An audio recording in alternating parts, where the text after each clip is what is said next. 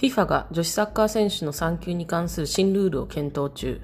いつもコラムをご覧いただきありがとうございます。先日 WE リーグから女子プロサッカー選手契約、登録及び移籍に関する規則が発表されました。そこで注目が集まったのが5、女性特有の事情、妊娠、出産への配慮の項目です。そこには5、女性特有の事情、妊娠、出産への配慮として、妊娠または出産等のために活動を中断した選手が活動を再開する場合は登録ウィンドウ外においても登録可能。また選手登録できるプロ A 選手は25名以内としているが妊娠もしくは出産等のために年度中の活動を中断した選手はその年度は25名枠の対象外とする。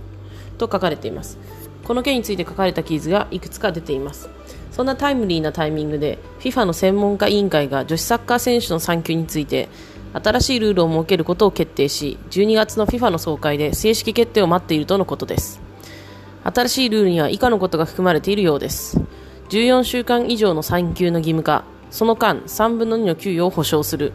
選手がクラブに戻ってくるときは必ず選手登録をしメディカルサポートと身体的なサポートを提供すること。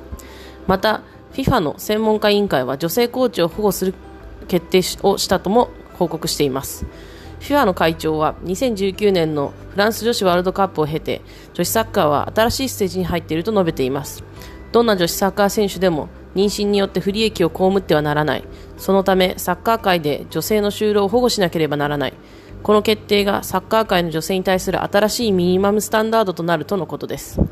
FIFA がこのような決定をするタイミングで日本も WE リーグが先陣を切って開拓しているのが嬉しいです。サッカー界が女性へのサポートに対して次のフレーズに入っていますがサッカー界を超えてあらゆるスポーツに拡大していくのは時間の問題です。